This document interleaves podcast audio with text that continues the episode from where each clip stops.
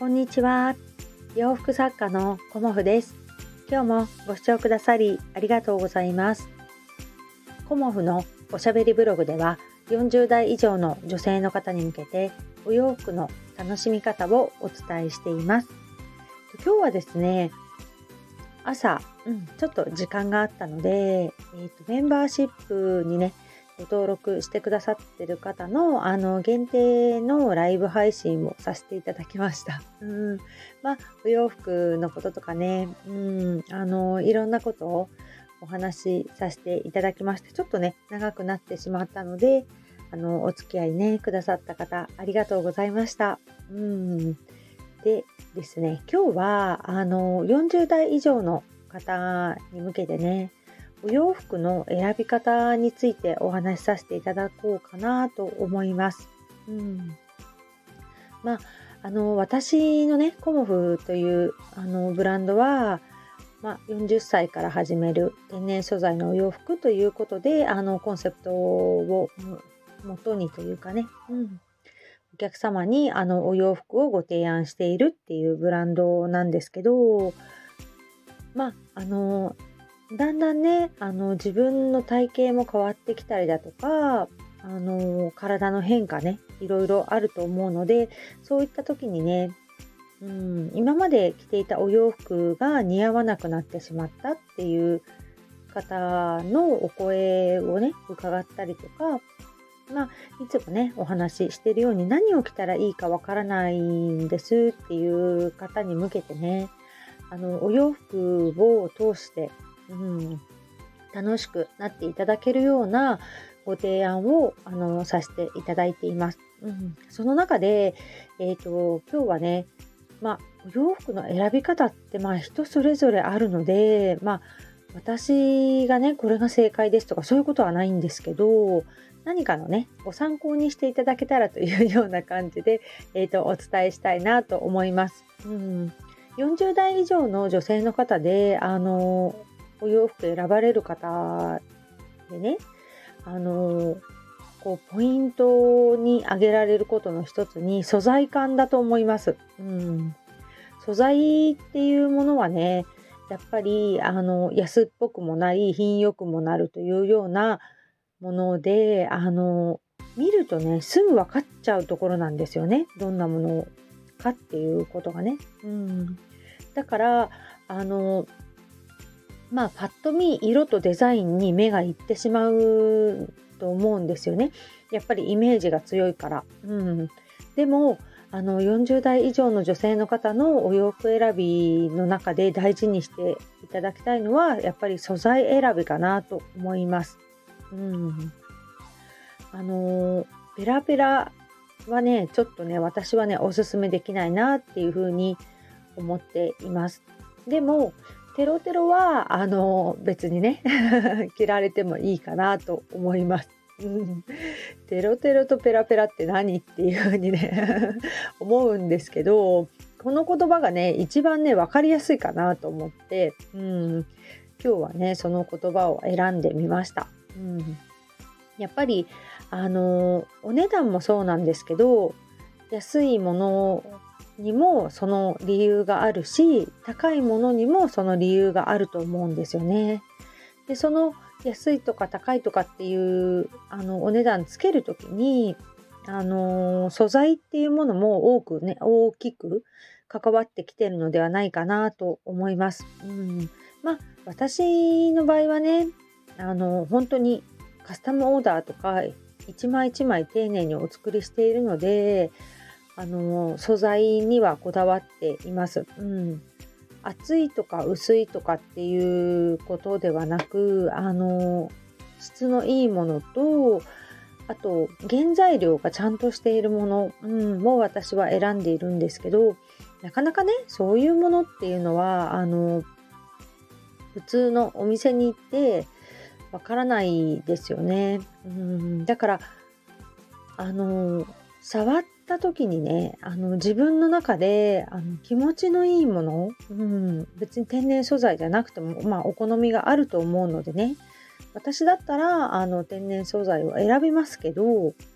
それはねあのシワにならないお洋服がいいからっていうことで河川を選ばれる方もいらっしゃるしこう揺れる感じがね好きなんですっていう方もいらっしゃると思うのであえてこの素材がいいですよっていうことはあのお伝えしないですけどやっぱりあの生地ってねあの見てるより触ってみるとすごくよくわかると思うのでお洋服ね買われる時にこう生地を触ってみる、うん、あの見比べてみるとかね、うん、買いたいなって思っているお洋服の中でこう肌触りとかあとまあ着た感じですよね。まあ着られなくてもその触ることによってあのその質感っていうのがねすごくよくわかると思うんですよね。だから素材がいいものを選ばれるといいかと思います。あの値段が安いから素材が悪いとか値段が高いから素材がいいっていうことは一概には言えなかったりするのであのデザイン料で値段が高くなっている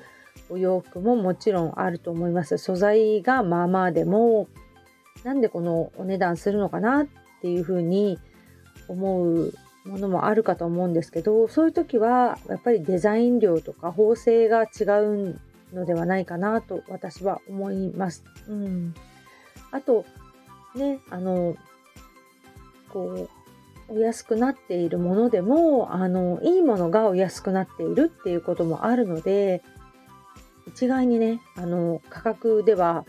判断ねできないところもあるので価格ではなくそのね素材をねあの吟味されるとすごくいいのではないかなと思います。うん、で特に私のお客様の多くはお肌が敏感な方が多いのであのお肌がねあの敏感な方はもう絶対ねあの河川が入ってない方がいいと思います。うんあのまあね河川大丈夫ですっていう方もいらっしゃるとは思うんですけど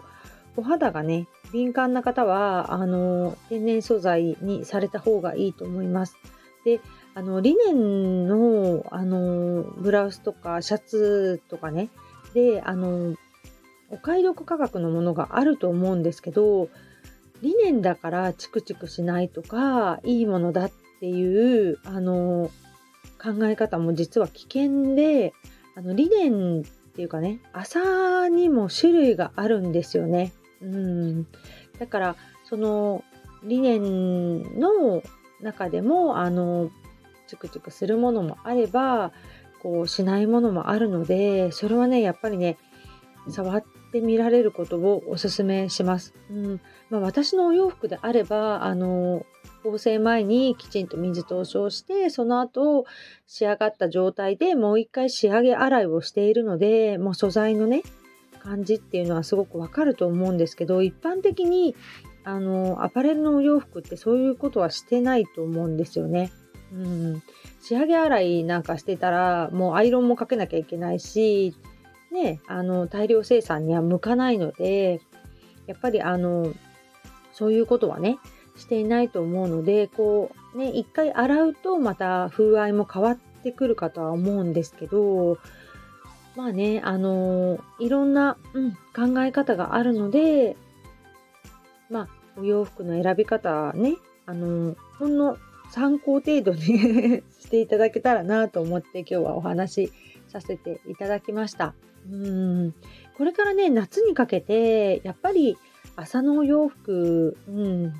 リネンのお洋服ですよね。過ごしやすいというか本当にねあの肌触りもよく風も通すし汗もすぐねこう発散してくれるというかね、うん、そういう感じですごくね皆さん着られる方多いと思うんですよね。うん、だからあの理念がいいというわけではないんですけど私はやっぱり夏はリネンをおすすめします。うん、リネンの洋服はね本当に着れば着るほどこう肌なじみも良くなってきますし気持ちよくなってくるであの重ね着をすることによって一年中着れたりするんですよね。うんあのまあ理念といっても本当にこう糸1本から、うん、あのいろんな太さの糸があるので細い糸で、ね、生地を作っている場合とこう太めのしっかりしたものでねあの生地を作っている場合があるしあとは染め色ですよね。うん、他にはない染め色、うん、そういうものもあったりするのでそういうものをねあの探していただけたらと思います。なんだかね、途中でなんかおかしくなってしまって、今日はね、あの途中途切れてしまいまして、申し訳ありませんでした。今日もご視聴くださりありがとうございました。洋服作家コモフ小森屋隆子でした。ありがとうございました。